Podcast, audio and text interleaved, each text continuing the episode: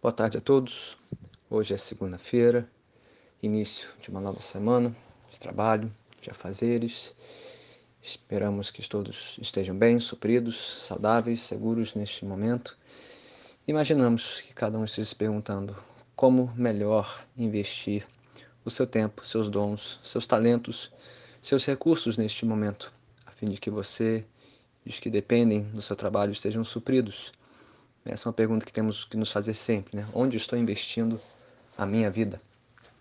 Bem, um homem que viveu nos Estados Unidos do século XIX, o nome dele foi Andrew Carnegie, o grande magnata da indústria do aço na história dos Estados Unidos.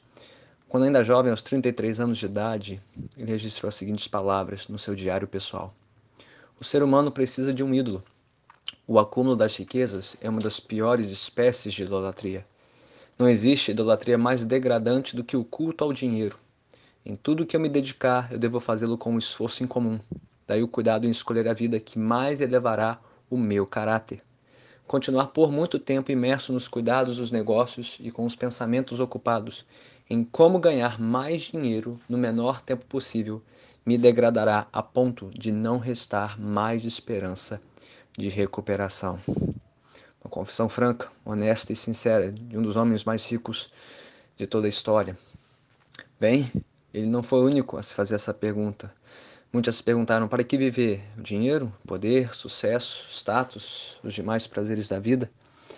Mas milênios atrás, o rei Salomão já havia alertado sobre os perigos de uma vida entregue aos prazeres deste mundo. E na próxima sessão do seu livro, Eclesiastes, capítulo 5, a partir do versículo 8, até o capítulo seguinte, capítulo 6, versículo 9, ou seja, um trecho um pouco mais extenso do que os anteriores que já examinamos. Ao longo de todo esse trecho, Salomão nos falará sobre os perigos de uma vida vivida em torno das riquezas. Ele nos falará especificamente sobre o investimento insaciável e infeliz nas riquezas e nos apontará um investimento melhor, onde melhor investir as nossas vidas esta lição de hoje. Viver em busca das riquezas deste mundo é um investimento tanto insaciável como infeliz. Portanto, o melhor investimento consiste em encontrar em Deus nossa maior riqueza, nossa satisfação e felicidade. O texto nos mostra isso de uma maneira muito curiosa. É um texto grande, mas você pode examiná-lo por um retrato né, peculiar. Imagine né, quadros dentro de quadros, molduras dentro de molduras. Né? A primeira moldura desse texto está no capítulo 5, versos 8 a 12, e volta no capítulo 6, versos 7 a 9, que nos mostra o investimento insaciável nas riquezas. A segunda moldura está no capítulo 5, versos 13 a 17, e volta no capítulo 6, versículos 1 a 6. E então, no miolo desse texto, bem no coração, né, no capítulo 5, 18 a 20, temos o terceiro, né, o quadro central. Então, a moldura externa mostra o investimento insaciável nas riquezas, a moldura interna, o investimento infeliz nas riquezas, e bem no centro, coração do texto, o investimento melhor, supremo, que encontramos em Deus. Vamos examinar o texto. Pode abri-lo e acompanhar conosco. Salomão começa pelo retrato aqui no capítulo 5, versos 8 a 12, é, de um pobre sendo oprimido, privado dos seus direitos por um sistema burocrático, corrupto, por pessoas gananciosas em autoridade. Isso te faz lembrar de algum país em que eu e você vivemos, uma pirâmide social em que os que estão lá em cima no topo exploram a maioria por pura ganância e não há quem os defenda dessa exploração. Né? No versículo 9, Eclesiastes diz que o melhor não é desfazer toda a pirâmide social, desfazer a ordem da sociedade, não é melhor que tenhamos uma autoridade que se interesse verdadeiramente pelo povo. Temos orado por isso. Deus abençoe os nossos governantes e saibam decidir pelo bem comum, pelo bem da maioria, especialmente dos mais carentes e necessitados, os mais vulneráveis neste momento, principalmente de quarentena, não?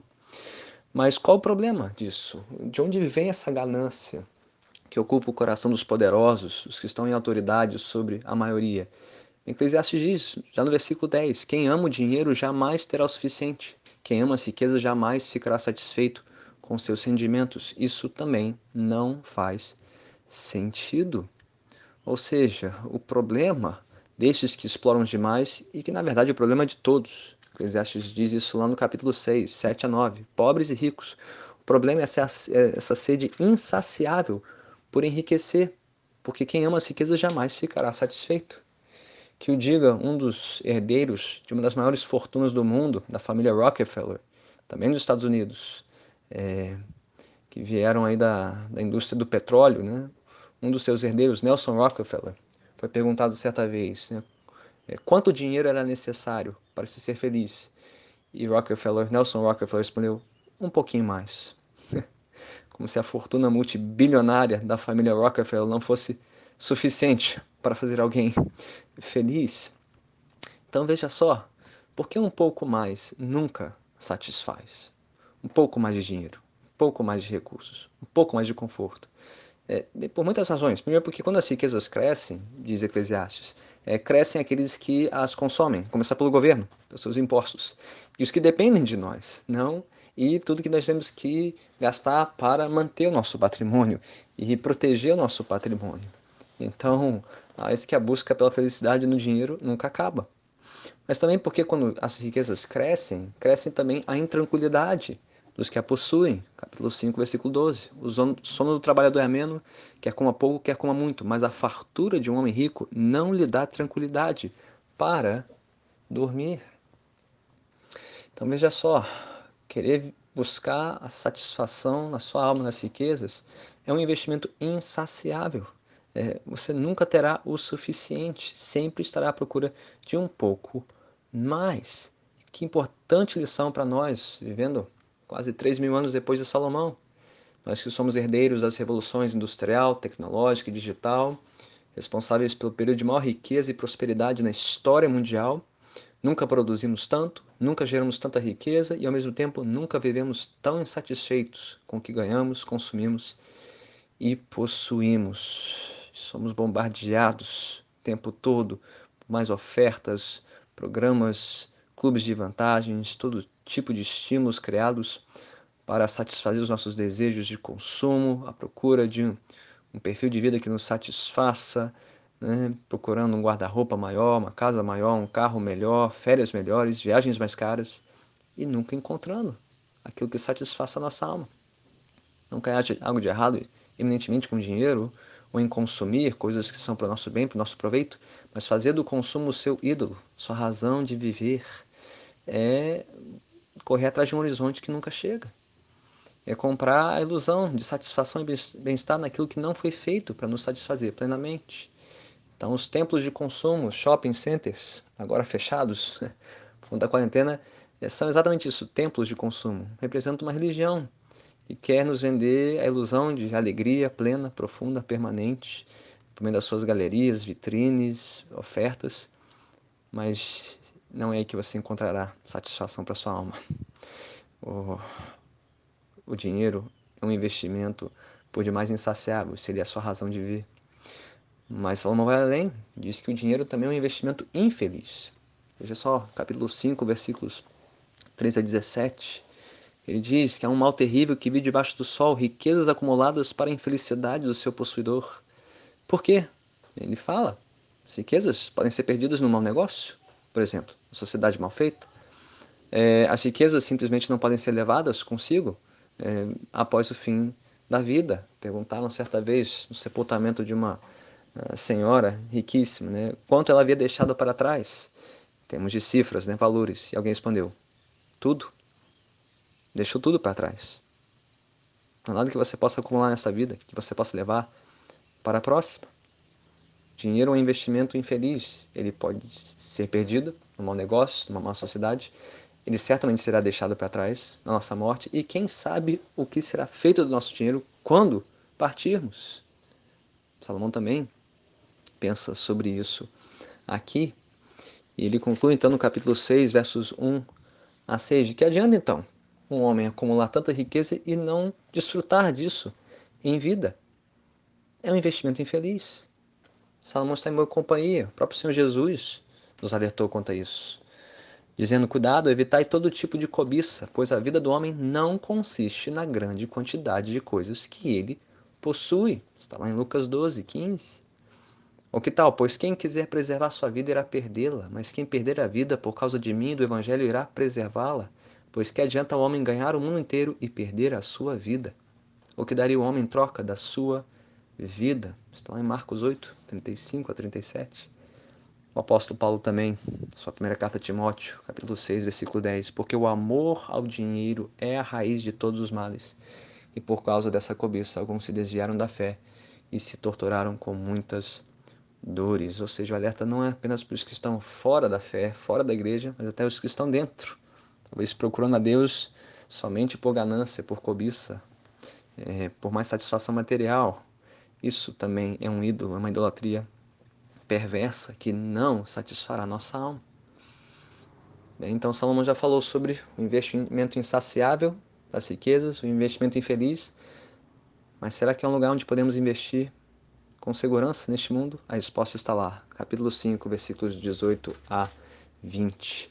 Assim descobri que para o homem o melhor e o que mais vale a pena é comer, beber e desfrutar o resultado de todo o esforço que se faz debaixo do sol durante os poucos dias de vida que Deus lhe dá, lhes dá, lhe dá. Pois essa é a sua recompensa. E quando Deus concede riquezas e bens a alguém e o capacita a desfrutá-los, a aceitar sua sorte, a ser feliz em seu trabalho, isso é um presente de Deus. Raramente essa pessoa fica pensando na brevidade de sua vida, porque Deus o mantém ocupado com a alegria do coração. Olha só, se as riquezas deste mundo não são capazes de nos saciar e nos alegrar plenamente, isso é evidência de que elas nos apontam para uma riqueza maior que este mundo. Para aquele de quem procede todo o bem, toda a vida, todo o prazer e satisfação deste mundo. Nosso Criador e Senhor, que criou esse mundo para o nosso bem, sim, trabalho, dinheiro, recursos para cuidar da nossa saúde, educar os nossos filhos, cuidar da nossa casa, mas tudo na sua ordem, não? Deus em primeiro, Deus acima de tudo, Ele em primeiro lugar e depois todas as demais coisas. Ah, não encontraremos satisfação plena na nossa prosperidade material, no nosso trabalho, na sua recompensa, mas somente em Deus, é nele que encontraremos alegria profunda e verdadeira pela qual nós tanto ansiamos. Então, independente da sua função, da sua ocupação, da sua remuneração, não importa se você ganha muito ou pouco, seja visível ou invisível aos olhos do mundo, o que realmente importa é onde está o seu coração. E somente aqueles cujos corações estiverem satisfeitos em Deus, em primeiro lugar, viverão realmente satisfeitos e contentes neste mundo. E assim estarão livres para desfrutar das riquezas e dos prazeres desta vida. Então, como bem resumiu de novo o magnata Andrew Carnegie, o ser humano precisa de um ídolo. E o acúmulo das riquezas é uma das piores espécies de idolatria. Não existe idolatria mais degradante do que o culto ao dinheiro. E você pode cultuá-lo pensando no dinheiro que você não tem, ou pensando muito de si pelo dinheiro que você de fato tem, ou se preocupando com ele, ou temendo o futuro pela sua provisão, Vivendo ansioso, há muitas maneiras de cultuar o dinheiro. Todos nós precisamos de um Deus, de um Senhor, de alguém que controle as nossas afeições, pensamentos, a direção da nossa vida. E Jesus foi muito claro: ninguém pode servir a dois senhores, porque ou odiará um e amará o outro, ou se dedicará a um e desprezará o outro. Não podeis servir a Deus e às riquezas. Então eu te pergunto: quem é o seu Senhor? Quem é o seu Deus? Em quem você está procurando a sua satisfação, sua felicidade, sua segurança, sua identidade, sua razão de viver? Onde você está investindo a sua vida? Na insatisfação e na infelicidade das riquezas? Ou na satisfação e na felicidade do Senhor, aquele que é a nossa suprema riqueza? E, tragicamente, todos nós já fomos seduzidos e arrastados, de uma forma ou de outra, pelo engano das riquezas. Mas o mais glorioso nas Escrituras é o Evangelho do Filho de Deus Jesus Cristo, que deixou a riqueza do seu lugar de glória para fazer-se um servo sofredor na cruz do Calvário, fim de que nós, pobres pecadores, fôssemos enriquecidos, perdoados e resgatados pela sua graça. E Ele está pronto a nos perdoar a loucura, a tolice e os excessos dos nossos investimentos insaciáveis e infelizes na riqueza. Mas também pronto para nos fazer conhecer, renovar nossa satisfação e alegria em Deus, nosso sumo bem nosso melhor e eterno investimento. Senhor, nós te agradecemos por essas lições tão importantes nesta época, neste momento peculiar da nossa vida e da história. Perdoe-nos a loucura de investir nossa vida longe de Ti, nas coisas criadas deste mundo. Ajude-nos a encontrarmos em Ti a nossa satisfação, nosso contentamento, nossa maior riqueza, nossa segurança, nossa identidade. Que possamos olhar para aquele que, sendo rico, fez-se pobre, por nós pobres pecadores. Jesus Cristo, vem nos enriquecer da sua graça e misericórdia, com a sua salvação, com o perdão dos nossos pecados, e assim saibamos viver livres para desfrutar do resto desta vida. Senhoramos em nome de Cristo Jesus. Amém.